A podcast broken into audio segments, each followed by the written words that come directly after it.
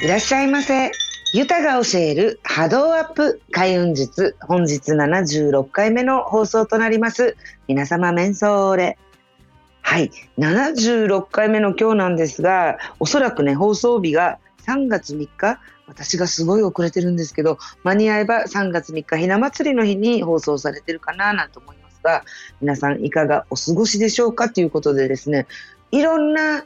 あの方のね相談とか気の流れ要は私が見る気ね波動見た時になんかあの乱れてる人多いなって私も含めですよ乱れてるって言ってもそのねやっぱ立春とかその土俵元っていう話とかやったみたいにもう思いっきり流れが変わってるというかやっぱ春先なんでねそういうことよくあるんですけどでね最近よく見かけるこの話しようと思ったんですよ。ね、皆さんもね、どっかで見たことがある、聞いたことがあると思うんですけど、自分の機嫌は自分で取るっていうのね、ご自身のね、機嫌は自分で取ってっていう、みやぞん、あの、えー、コメディアンのあの、コメディアンっていうの、なんていうの、あの、お笑いのみやぞんさん、タレントのみやぞんさんも言ってるみたいだし、えっ、ー、と、斎藤ひとりさんも言ってるんですよね。自分の機嫌は自分で取ろうっていうね。で斎藤ひとりさんの場合はそれをまた上機嫌でとかって言ってるんですけど皆さんこれ聞いたことありますよね。自分の機嫌は自分で取る。これ大きな落とし穴と勘違いされてる方がすごく多くてあのね機嫌なんてまずねまずじゃあ機嫌っていう話からしようね。機嫌っていうのは自分のあの気分のことね。快や不快とかね。だからそのままの辞書を読むとあの不愉快であるとか快であるとかその心地がいいのか心地悪いのかとかその自分のねあの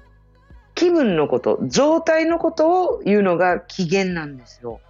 でやっぱりね皆さんね言霊気をつけたりあの前向きにやったりとかお掃除頑張ったりとかその開運に向けてねどんなことができるだろうかっていうことで日頃心がけてるからこそその自分の機嫌は自分で取るっていうのね、あの、聞いたこともあるから、目にしたことある、耳にしたことあるっていうの多いと思います。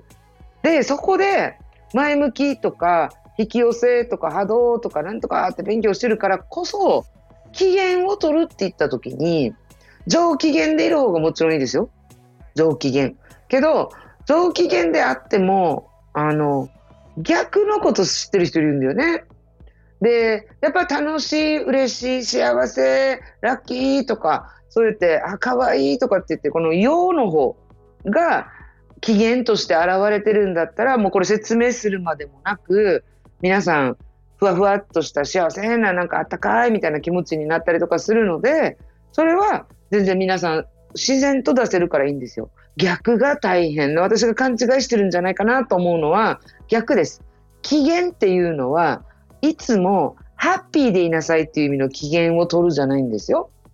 で、自分の機嫌は自分で取るっていう本当の意味はですね、私が思うところの、機嫌ってだから自分の快とか不快とかの全ての感情や状態を表してるわけで、もしね、ご自身が、ああ、もうちょっと今きついなとか、今ちょっといろいろあって悲しいんだよなとか、頭がいっぱいご心配事多すぎてごちゃごちゃなんだよなっていう時も自分の機嫌はじゃあ自分で取るって言ったらその心配事やね不安悲しみとかっていう負の方の感情マイナス少年みたいになるような感情を押し殺してニコニコ笑って明るいふりするっていうのが機嫌を取れじゃないんですよ。その自分が今どういう状態にあるかをそのまま受け止めて、そのまま誰かにそれが影響がありそうだったら、私今これこれ言う、こういう状態だからねって、スルッと、さらっとお伝えできるのが、自分の機嫌は自分で取るになるんですよ。ね。あの、じゃあ例えばよ、機嫌を取れない人ってどんな人か、私が言うところの自分の機嫌は自分で取るっていう意味の反対を言ってる人ってどうかっていうと、例えばもう一日中不機嫌な顔してる人もいます。何があってもなんかいつも不幸みたいな顔してる人も中にはいます。そういう人って何かがあってトラウマとかになってね、もうそういう自分の楽しそうなところとか見せられないってみたいなのを決めちゃったから、そういうふうに不機嫌なままでいるっていうのかな。周りが見てなんか不快に思うような態度でいるっていう人もいるんですけど、でも、それはある意味、この方が、この方を守るためのポーズである時があるわけ。だから無理に壊す必要はないし、壊したいタイミングがあれば壊せばいいと思うんです。そういう不機嫌な態度、かたくなにね、私は笑わないって決めてるわけじゃないんだけど、笑えないわけよ。笑わないんじゃなくて、笑えないはずなんだよね。その、頑固になって、そういう自分が嫌だなと思った時はタイミングだから、笑えないって決めた私は、どこで決めたんだろうって思うだけでもいいわけさ。そしたら壊れるポイントがちゃんと見つかる。で、その、不機嫌なんだけれども、平気なふりするこっちが実は厄介なんですよ。自分の機嫌は自分で取る。じゃあ、喜怒哀楽あって、怒りとか不安とか心配とかね、悲しいっていうところの機嫌の方が出てきてしまった時、人間だからありますよ。普通にあります。で、この嫌だななんて思ってる感情が吹き出した時に、元気なふり、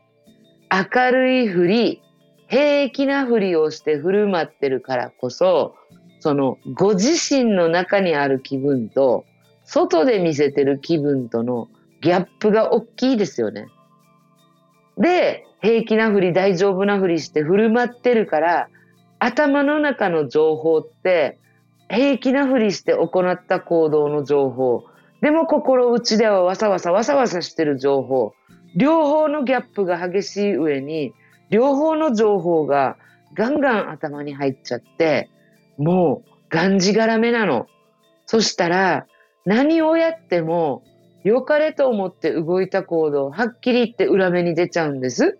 無理があるから。やりたくないっていう何が出るかって言ったらね、言葉よりも、態度よりも、何よりも先に飛んでくるのって、その方から醸し出すオーラなんですよ。気とかオーラとか波動。で、皆さんも気は見えない、お母みたいに見えないのにって思ってても、この人ってなんかいい感じの木だよねとか、いい雰囲気だよねとか、この人いい、あの、なんかこの人といるとネガティブになるんだよねとか、そういう木って感じるでしょ？物言わなくても、あの、さ、たとえ初対面でもそういうのって先に飛んでくるんですよ。その先にうちらテレパシーとしてキャッチするんですよ。オーラ、バイブレーションをね。だからこそ、機嫌がめちゃくちゃ悪いのに、自分の中の状態がすっごい悪いのに、平気なふりしちゃったり、わかるふりして動いて、逆にね、結果、周りに迷惑かけるっていうことも多々あるんです。だからこそ、嘘ついちゃいけない。私何度も何度もあちこちで言ってる。何々のふりしたらいけないんですよ。何々のふりした時に、自分でわかるから嘘ついてること。こんなんじゃないのに、本当はもう、いや、あのもうぶん投げてやめたいと思う時もあるわけよ、人だからね。だったら、なんでこんな状態になってるっていうのを、仲間とかその関わる人がいるんであれば、先に言ってやるのも私は思いやり礼儀だと思います。もしね、自分で、その、周りの人のせいではないよ。確かにこの、仲間内に何かをされて機嫌が悪いんじゃなくて、何か別のことがあって、頭そっちが気がかりで、例えばね、自分の大事な家族とかが病気になっちゃったりなんとかってなったらやっぱ気がかりじゃないですか。そっちに気がいくでしょ？そしたら、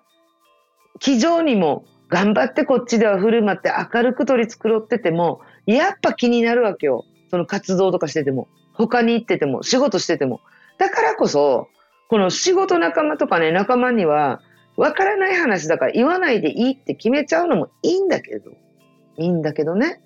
もし自分のバランス、そのギャップがあまりにも大きすぎて、辛いな、そういう元気なふりしたり、大丈夫なふりするの辛いなって、ご自身の中で思うんだったら、な、私はこういう人間だから、頑張ってしなきゃいけないじゃなくて、な、ね、これもあの、何回か前のインスタグラムの投稿にもあります。何、あの、手放しの話書いてあります。それにも書いたんですけど、その、私はこういう高校だから、例えばね、私が、お母がね、お母は、ユタとして、なんとかとして、この開運とか波動の話をあっちこっちで発信してるから、私は頑張って明るい人でいないといけないなんて私が決めたら私もう壊れてると思うよ、すでに。明るくない時もあるんだもん、だって普通に。明るくできない時もあるんだもん。当たり前だと思うんですよね、こういうの。なんか、例えばさ、旦那と喧嘩して、もう、泣くほど喧嘩してね、大喧嘩して、じゃ元気よく何事もなかったように、みんなの前で夫婦について語るなんてできるかって言ったら、私すいません、できません。あの、さっき喧嘩したって普通に言います、多分。普通に言うし、なんかそれがね、解決してないか、もやもやしてるから話題変えようなんて言うかもしれないんです、私の場合はね。私はそれも言います。で、なんでそれをちゃんとしてるかっていうと、私自分に嘘つきたくないんですよ。嘘ついた時に、自分で違うだろ、お前って言ってる私と、あの、表でね、反対の行動してる時に、自分の中で、違うでしょ、マーキーっていう声がね、わかるじゃないですか。みんなもあると思うのよ、それ。そしたら、そのギャップのモヤモヤに食われるのが一番怖いんですよそ。したら、表の私、裏の私なんて作っちゃった日にはね、あの、表ではこうじゃなきゃいけない、裏ではぐっちゃぐちゃってなったらもうこれ分裂しちゃいます。そうじゃなくていいんですよ。だから、期限を取るって言った時に、前向きで明るくて元気よくて、もういい言葉ばっかりかけれて、何でもへこたれないような、こういう人みたいな感じで思ってる人多いんですけど、違います。自分の機嫌は自分で取るっていうのが、今自分がどの状態であるかを受け入れて、それを無関係な人に言う時には、傷つけないように思いやりを持って伝えるのも礼儀だと思います。思いやりだと思います。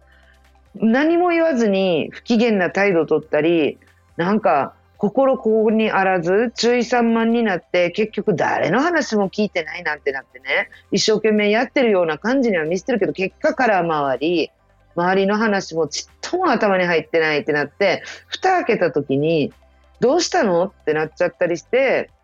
周りにね、逆に気を使わせる。周りに心配をかける。周りに、あの、察してもらうっていうね、エネルギー使わすでしょ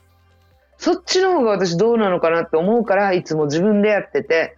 だからこそ私は今日こうこうこうで調子悪いんだ。ごめんね。だから気にしないでね。大丈夫だけど、ちょっと調子悪いんだよねって先に言います。で、あの、あなたのせいじゃないんだよって、実はこういう高校でって全部言わないでもいいから、実はちょっといろいろあって、今、どっちらかってんだって、周りをざわざわさせたくないから私は先に言います。で、多分聞いたことある人いると思うんだよね、私の友達。今日私超機嫌悪いからね、とか、昨日喧嘩した、あはーなんて言うんですよ。そしてちょっと落ち着けてね、そこに笑いも持ってこれば、ヘビー級な、あの、鉛を落とすわけじゃないから大丈夫なんだよね。だから、皆さんもね、前向き言葉、天国言葉、前、あの、ポジティブ思考、ね、引き寄せの法則、その引き寄せの法則でもなんか愛の状態でいる、ボルテックスの状態でいるとかって、習ってるからこそ、勉強してるからこそ波動を高くって思うからこそそっちに持っていこうって頑張りすぎるんだけど今の自分の状態を無視したらダメですよ。ちゃんと機嫌を取るっていうのは喜怒哀楽の自分自身がどの状態でいるのかなっていうのを受け入れてやることが自分の機嫌は自分で取るっていう本当の意味です。はい。ということでね、今日、今週も最後までお聞きくださいまして、ニフェーデービル、ボディービルということで、今週はもうあの、おまけ、川柳もないんですが、皆さん、あの、3月に入ったらまた気もね、思いっきり変わるって、星読み先生、星読み会のね、先生たちがこぞって言ってます。なのでね、皆さん、自分の中の負、いっぱいね、ギャップばっかり作って、ギャップ作るってことは、自分の中のモヤモヤをたくさん作るってことなので、なるべく今の素直な魂レベルの自分の状態と外で見捨てる状態、ギャップは近づけて、あまり差が大きくないようにしましょうね。じゃあ、また来週、イチャビラやかい。この番組はクリックボイス沖縄の制作でお送りいたしました。